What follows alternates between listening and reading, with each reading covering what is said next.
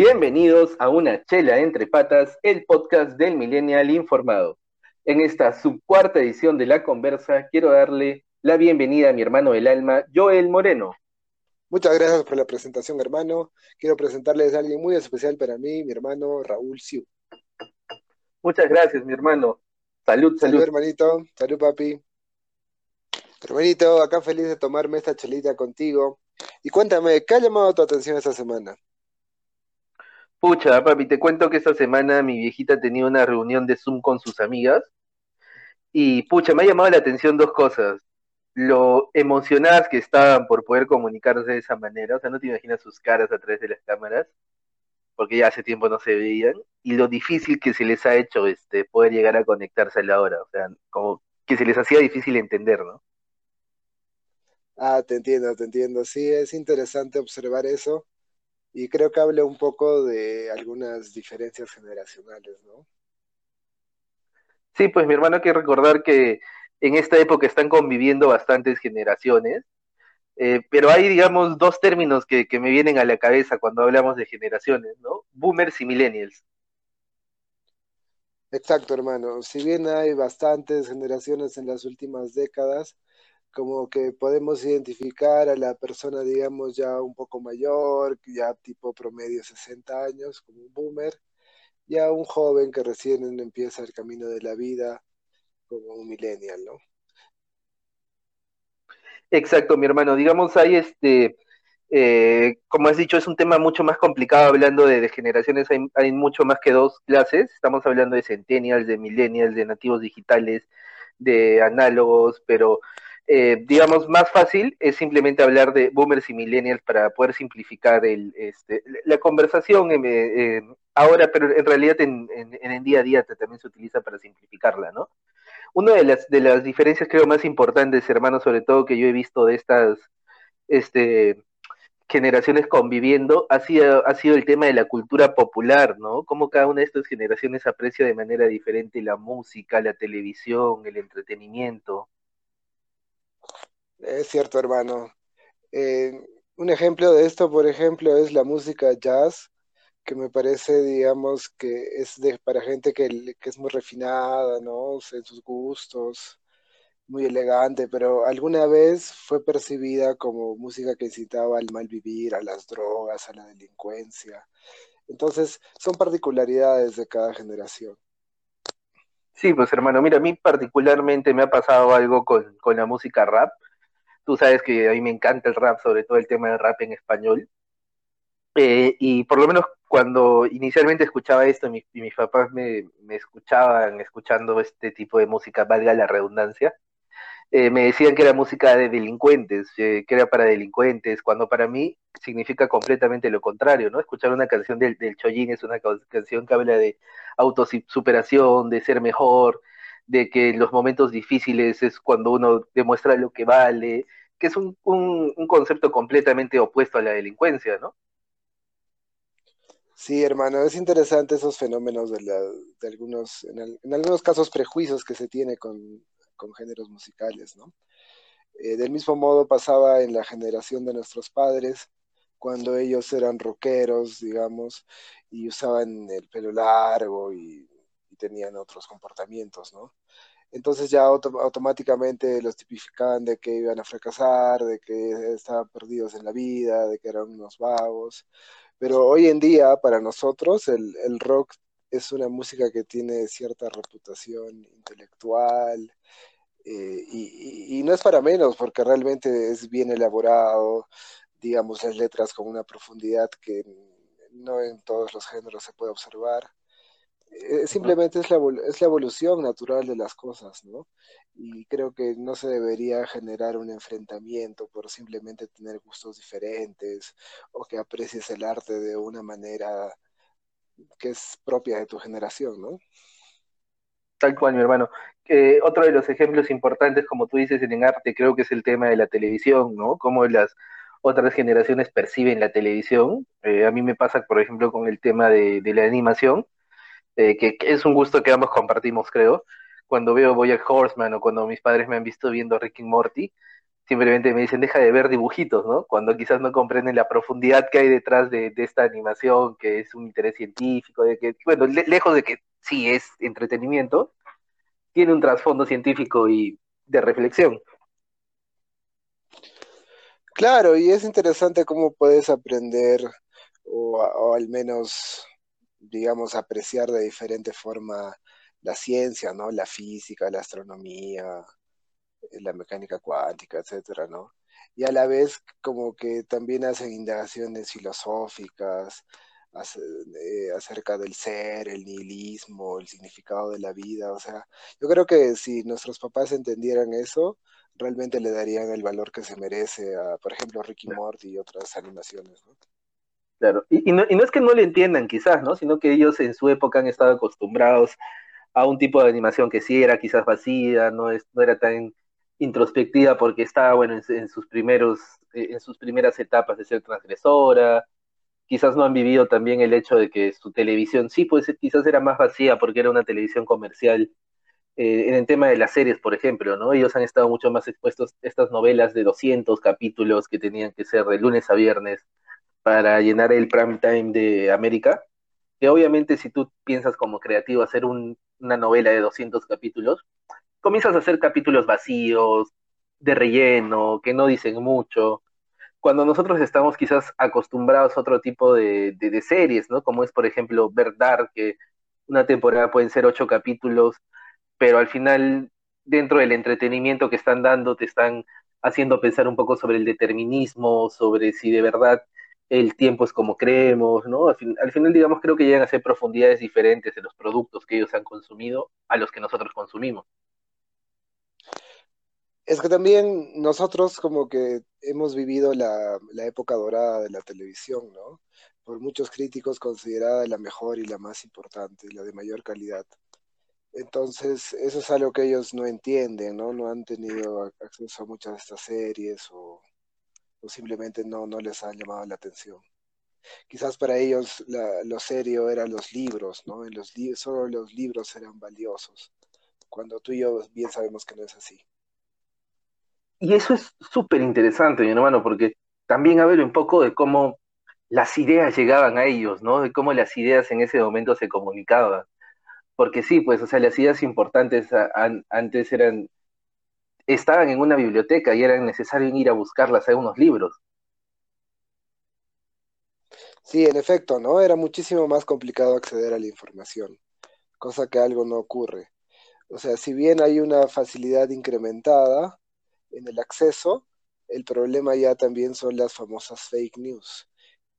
Y creo que eso es algo que nos, nuestros padres y los boomers, no me estoy refiriendo despectivamente, ahora, de ahora en adelante voy a decir los boomers, pero de una manera solo para identificar, ¿ok? Entonces, que los, o sea, los boomers tienen, digamos, una mayor susceptibilidad por eh, recibir, distribuir y creer el contenido de las fake news. Exacto, hermano, pero justamente a lo que íbamos que es, eh, al fin y al cabo, algo que se comparte en, en las generaciones, ¿no? O sea, los millennials también, y bueno, hay que recalcar de esto ahora que tanto boomers y millennials tienen este, características positivas y negativas, suelen caer en cierta información falsa, quizás de otro modo también, ¿no? A veces con estos este, movimientos quizás antivacunas o que son este, eh, que, tienen que ver con el estado emocional, que, eso puede evitar enfermedades, etcétera, que, pueden tener ciertas bases, pero digamos que a veces son tomadas también de manera exagerada por un millennial, ¿no? Sí, me parece que es una consecuencia negativa del posmodernismo, en el hecho de que para muchos millennials, nuevamente sin, sin referirme despectivamente al usar el término, eh, muchos millennials son descreídos de la ciencia y todo lo toman con un relativismo filosófico, ¿no? O sea, cualquier tontería que está más o menos elaborada puede ser verdad para ellos. Y lo hemos visto con, como tú mencionabas, con las antivacunas, pero también con este tema del 5G, Bill Gates, ¿no?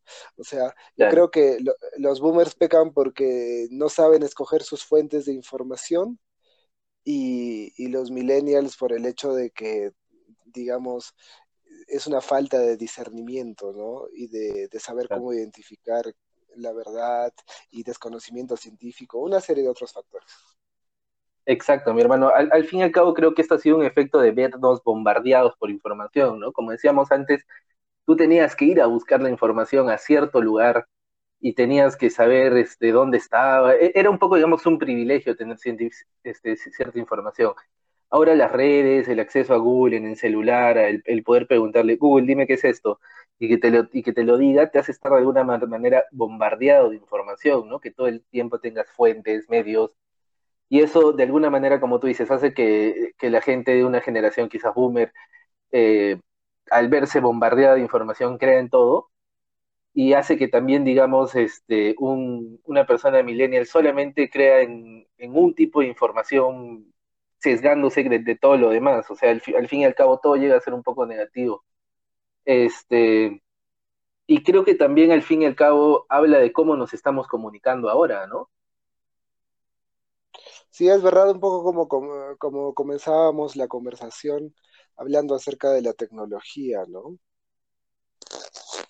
Exacto, mi hermano. Ahora todo el mundo está, está intentando adaptarse a, a, su celular, a la pantalla, porque la pandemia también ha obligado a la gente a llevar todo al ámbito tecnológico. Sí, es interesante observar cómo para los millennials es un poquito más fácil, digamos, configurar un dispositivo, cambiarle ciertas cosas, ¿no? O inclusive una, una computadora con, con, Windows es relativamente fácil hasta formatearla y todo, ¿no?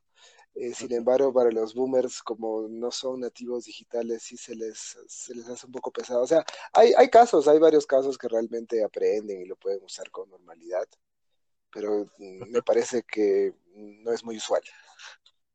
Tal cual, mi hermano. O sea, a mí se me hace sorprendente. Bueno, en mi casa convivimos varias generaciones, mi sobrino de 10 años, mi papá de 74 años, mi hermana de 45, yo tengo 27. Entonces, digamos, somos un ejemplo de, este, de cómo varias generaciones conviven. Y algo que me ha causado este, bastante interés en la pandemia ha sido ver cómo mi papá intentaba comunicarse utilizando Zoom en su celular cómo para él era lo difícil de instalarlo, de buscar la aplicación, de decirle a su amigo cuál era su usuario, todo el proceso que tú sabes que implica hacer una videollamada por primera vez con alguien, ¿no? Para él era un mundo absolutamente nuevo. Cuando a mi sobrino tú le das el celular y ya se está comunicando con sus amigos por Zoom, ya ha instalado Minecraft y tú ni siquiera le has dicho qué hacer. Eh, bueno, si bien es una, una gran ventaja el saber usar estas nuevas tecnologías, eh, me parece que también acarrea ciertos aspectos negativos, ¿no? Como quizás una excesiva dependencia, eh, digamos, los niños de ahora son un poco más sedentarios, no tienen quizás la interacción social que deberían, eso también eh, hay consecuencias físicas en la salud, en fin, ¿no? Sí, pues hermano, o sea, eh, creo que de alguna manera el, el hecho de haber nacido con la tecnología hace que estas generaciones sean más dependientes, ¿no? Algún estudio que, que yo he leído este, dice que eh, los celulares para algunas personas eh, llegan a ser una parte de su cuerpo, llegan a tener una relación de simbiosis. Tanto es así que cuando, que cuando no lo tienen, este, tienen el mismo fenómeno que una persona cuando es amputada, que es este fenómeno que se llama el miembro fantasma. Es decir, que a pesar de que no tienen el miembro, sienten que tienen el, e, esa pierna que les falta, ese brazo que les falta, igual con la persona cuando no tiene el celular, o sea, no lo tiene y aún así lo siente como parte de su cuerpo. No sé si a ti te ha pasado que sientes el celular en el bolsillo cuando no está. Sí, en efecto, realmente es como tú dices, una extensión de nuestro cuerpo, ¿no?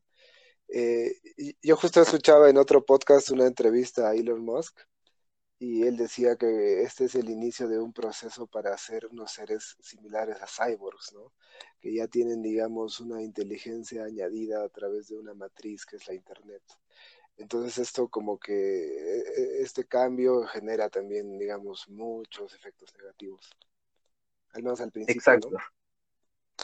Exacto, mi hermano. O sea, al fin y al cabo, digamos, eh, esto también es una deficiencia que, que, trae nuestra generación, ¿no? Que tanto estamos dependiendo ahora de, de, la tecnología. Sí, pues hermano.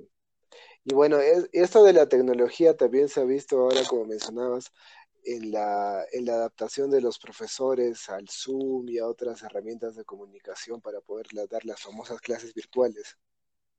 Pucha, sí, pues esto del, de la pandemia y la cuarentena sobre todo ha, obligado a la gente a, tomar la, educación virtual como primer medio, ¿no? O sea, no creo que ahora no hay país, no hay eh, lugar donde la, gente no se esté educando de manera virtual en todos los niveles, primaria, secundaria, este, profesionales.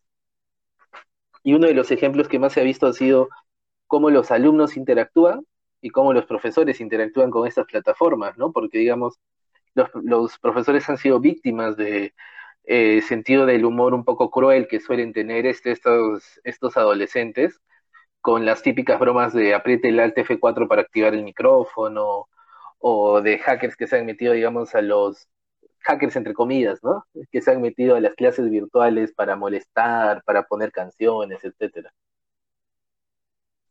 Sí, eh, y es una vergüenza que sean ese tipo de palomilladas, ¿no? Porque a mí me parece muy loable el esfuerzo de los profesores, de, incluso a pesar de tener un poquito de dificultad de adaptarse a este proceso, de reinventar sus lecciones y, y realmente impartir conocimiento como debe ser, ¿no? Aún en tiempos de pandemia. Exacto, mi hermano. Ellos, digamos, han sido parte de, los héroes de esta pandemia, ¿no? Han, han, han, hecho los esfuerzos necesarios para adaptar material que ya tenían este, preparado para poder eh, hacer de manera presencial, para hacerlo efectivo de manera virtual, que si bien parece que no fuese nada, es un trabajo inmenso, es, es un trabajo que requiere mucho esfuerzo. Sí, claro, eh, yo he sido profesor de inglés también y sé cómo es eso, o sea, si bien preparar tus clases para el día a día de por sí ya requiere mucho compromiso, no me imagino cómo tendrá que ah, hacer como que una, prácticamente una metodología totalmente diferente, ¿no? Exacto, mi hermano. Y este sin querer también ha sido un ejemplo de boomers y, miren, y millennials interactuando con la misma plataforma, ¿no? Exacto, y, y como tú mencionabas, ¿no? O sea, si bien hay unos que lo aprovechan, otros también lo usan para hacer bromas y, y hacer eh, chacota en la clase, ¿no? Exacto. Y sabes que también me ha parecido interesante, que además del, tema de, la parte de la educación, que como tú dices, para los profesores ha sido un tema de, de, trabajo al fin y al cabo, también hay otros trabajos, casi todos, que se han tenido que llevar a la parte virtual, ¿no? Lo cual a mí me parece, digamos, eh, bueno, tú sabes que yo he trabajado mucho tiempo en recursos humanos, mucho tiempo de mi vida he estado en recursos humanos, me parece un pro que, que se haya adaptado ahora muchas posiciones que de verdad se pueden hacer desde casa para que sean de esa manera remota, ¿no? Sí, creo que era un proceso que ya se venía empezando a gestar, ¿no? Creo que tú y yo desde niños hemos escuchado del teletrabajo, el teletrabajo, y siempre los futurólogos decían, sí, en algún momento uno va a trabajar desde su casa, y, parece que está llegando el día, ¿no? Exacto, mi hermano, y, bien uno tiene que tener en cuenta que eh, hay cosas que se pueden hacer desde el trabajo, ¿no? Particularmente en mi experiencia, de este, eh, lo que yo hacía en recursos humanos, eh, uno de, los, de mis funciones era selección, ¿no? Y a veces yo me pongo a pensar, ¿por qué necesitaba ir a, a seleccionar CVs desde mi trabajo si lo podía hacer desde mi computadora? Pero lo tenía que hacer desde mi trabajo, ¿no? Ahora, eh, me imagino que la gente que está seleccionando en pandemia por fin lo está haciendo desde su casa, como lo ha tenido que hacer. Sí, en verdad, me, parece que tiene mucho futuro. Va a pasar eh, todavía por algunos años de adaptación, pero va, va a primar al final, yo creo, ¿no? El trabajo en casa. Exacto, mi hermano. Y esto creo que también hablando desde el punto de vista generacional, yo he visto que para algunas personas ha sido más difícil que para otras adaptarse y también ha tenido que ver con generaciones, ¿no? Las generaciones millennials, entre comillas, nuevamente, han sido, digamos, eh, las mayores beneficiadas, porque como nosotros hablamos, es más fácil hacerlo, estamos más acostumbrados a tener la computadora al lado, pero para un boomer quizás el tener que tener la computadora al lado se le hace algo mucho más pesado que tener que ir a su trabajo, que para él era quizás algo más usual, más el día a día. Sí, y me imagino que ha debido ser difícil la relación laboral con algunos, digamos, trabajadores un poco más poco más viejitos, ¿no? Entonces, eso, eso también es, es un indicio de, que en algunos casos hay una, tensión, un conflicto generacional, ¿no? Si digamos, este, se puede dar el, caso de, supervisores o capacitadores un poco más jóvenes, a, veces el tener que interactuar con un, con un boomer es un poco complicado, ¿no? Exacto, mi hermano, el, tema de, la interacción siempre entre generaciones es algo complicado por, bueno, varios factores que hemos estado hablando este, durante el episodio, ¿no? Eh, pero creo que eh, justamente hablando del tema de, de, acá de la adaptación, eh, una de las propuestas que hay que saludar que se han dado durante esta pandemia es la propuesta que ha tenido Danlac, que han sido estos lecheros que ellos, e, este programa de este, implementación laboral para adultos mayores que tenían en las tiendas, donde ponían lecheros adultos mayores ofreciendo el producto, siendo básicamente los mercaderistas ahí, y este, mercaderistas no, perdón, sino promotores. Y digamos, ellos han sido ahora en esta pandemia teniendo en cuenta que no pueden estar en un centro comercial, en un, en un supermercado ofreciendo el producto porque es, sería riesgosísimo ponerlos ahí este, los han capacitado para ser los eh, community managers de Danlac. Así que ellos son los que te, responden ahora su Facebook, su Instagram, su Twitter. Así que me parece una propuesta bien interesante justamente que rompe un poco con el estereotipo que tienen las generaciones y que lleva a, que con los esfuerzos y dificultades que han debido de tener se puede lograr una implementación, ¿no? Claro, y, lo que tú mencionas me parece genial. Yo saludo eso, hermanito. Eh, también me parece que había una iniciativa similar de Starbucks en que a los adultos mayores que ya difícilmente pueden acceder a una oferta de trabajo, eh, los, los, ponían de baristas, ¿no? Y aparte también por sus cualidades eh, de personalidad y empatía, como que daban un excelente servicio. Pero ah, más que nada lo que yo iba con ciertos, digamos, problemas o pequeñas discusiones en un ámbito laboral entre personas de diferentes generaciones, es que es algo general, ¿no? Es algo que se ha visto eh, mucho últimamente y que, por ejemplo, fue relevante el año pasado, eh, que en medio de una discusión en el Congreso de Nueva Zelanda eh, para tomar acción contra el cambio climático, eh, una diputada estaba como que exponiendo sus razones a favor del proyecto, ¿no? Y fue interrumpida por otro parlamentario ya un poco mayor y ella atinó a decir el famoso OK Boomer, ¿no? Que, en, una, instancia así es bastante irrespetuoso, pero quizás este señor se lo merecía. Exacto, es que al, al fin y al cabo en las organizaciones de trabajo, hermano, siempre va a haber conflictos, porque como hemos dicho, ya son varias generaciones que están conviviendo en un mismo espacio, y que de alguna manera también se ven obligadas a trabajar en, espacios comunes. Eso hace que de alguna manera se generen este tipo de conflictos en maneras de pensar, en opiniones, porque ciertas características también definen a cada una de estas, de estos grupos poblacionales que, que han vivido en momentos históricos diferentes, ¿no? Y que los condicionan también a tener ciertas conductas que son diferentes. Entonces yo creo que aquí lo más importante de, tener este, eh, organizaciones es tener en cuenta y apreciar estas diversidades, lejos de, utilizarlas como una manera de, generar conflicto, de generar diferencias. Claro, en efecto, a veces incluso nuestra conciencia social y en cierto modo nuestros valores difieren, pero siempre hay espacio para el diálogo y ya sea en una relación, digamos, familiar o social, eh, yo creo que siempre es bueno escuchar a la otra persona, ¿no? Como estábamos diciendo antes, eh, cada generación tiene ciertos aspectos positivos y negativos, ¿no? Eh, definitivamente a, los boomers como que los podemos apreciar porque realmente tienen experiencia, en muchos aspectos, podemos aprender de ellos y a veces nosotros somos, somos demasiado, demasiado pedantes, ¿no? O sea, creemos que, estamos al tanto de todo, que lo sabemos todo y que ya no necesitamos de nadie y, quizás como que un poquito eh, poner de nuestra parte, ¿no? Tal cual tú lo has dicho, mi hermano, o sea, todos tenemos pros y contras, ¿no? Eh, además del tema de experiencia, yo creo que un boomer también se puede apreciar por el tema de la resiliencia, por, eh, lo, por, cómo suelen ser eh, ellos frente a los objetivos, porque han vivido un momento histórico, digamos, donde no todo era tan fácil, ¿no? Ellos han tenido que construir sus países, ellos han vivido eh, digamos, en, Estados Unidos, en Europa, guerras, eh, y la guerra mundial, donde literal han tenido que reconstruir países desde cero.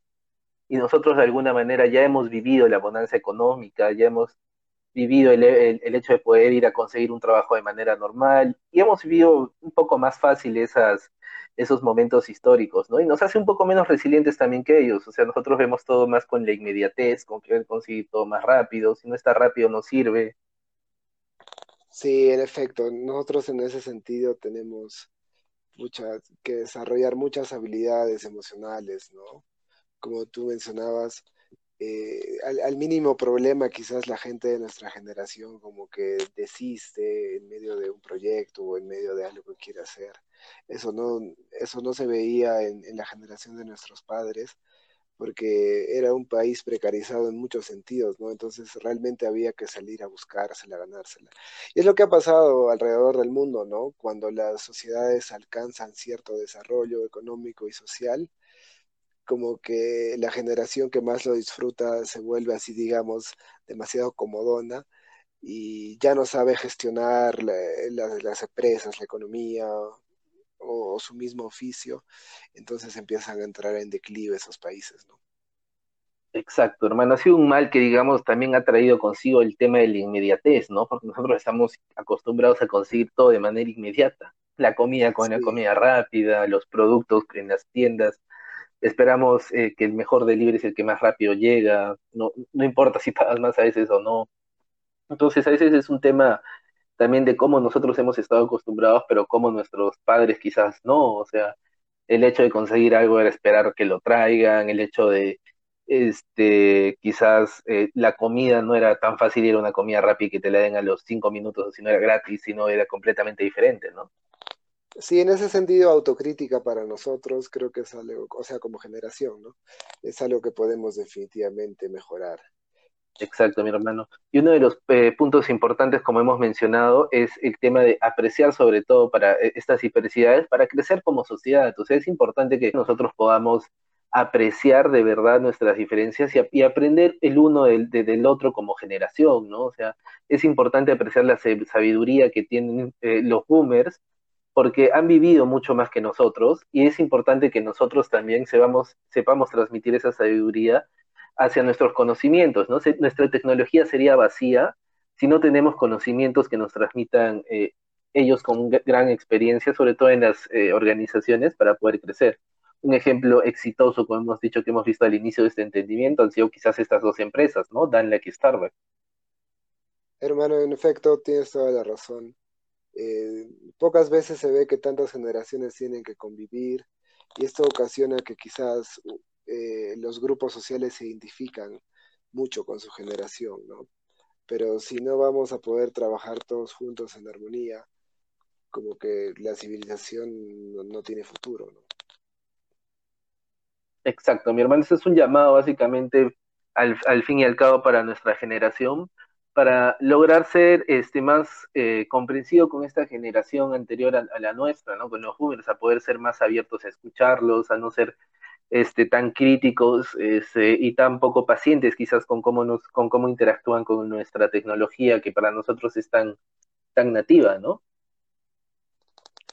Claro, y por el lado de los boomers también como que hacer un esfuerzo por entendernos mejor, para entender nuestros gustos, nuestra apreciación del arte, eh, nuestros conflictos, también nuestras, nuestras creencias y nuestras ideas en favor de la sociedad. Eh, nuestros distintos activismos, porque quizás eh, para ellos eran problemas secundarios o realmente no entienden su naturaleza. En el caso del cambio climático, por ejemplo, o digamos, de los derechos homosexuales. son luchas que ellos como que realmente no entienden o, a muchos de ellos no les afecta. Entonces, en, ese sentido, sí, así como nosotros también deberíamos comprenderlos mejor, siento que ellos deberían ser un poco más empáticos con lo que nosotros pensamos, ¿no? Exacto, mi hermano. Al fin y al cabo, este es un trabajo en equipo para poder crecer como sociedad y bueno, ya, ya es momento que, este equilibrio se puede ir dando con el tiempo, ¿no? Que al fin y al cabo un punto de inflexión importante va a ser cuando eh, exista una generación joven dispuesta a, escuchar toda esta experiencia y haya una generación previa dispuesta a ser paciente con esta nueva manera de ser y estos cambios que, que se enfrentan, ¿no? Es así, hermanito. Estoy totalmente de acuerdo. Y bueno, de esta crisis tenemos que salir todos juntos. Exacto, mi hermano. Siempre hacer una sociedad mejor. Y bueno, hermano, feliz de haber compartido este, contigo una chelita más en esta mitad de semana. Y bueno, ya nos estaremos viendo el domingo. Así es, hermanito. Un gusto como siempre. Un abrazo. Salud seca, por favor. Seca, por favor, mi hermanito y nos estaremos viendo en otra edición con todo el público de Una Chele entre Patas, el podcast favorito de boomers y millennials. y todas las generaciones venideras. Un abrazo, mi hermano. Un abrazo, hermano.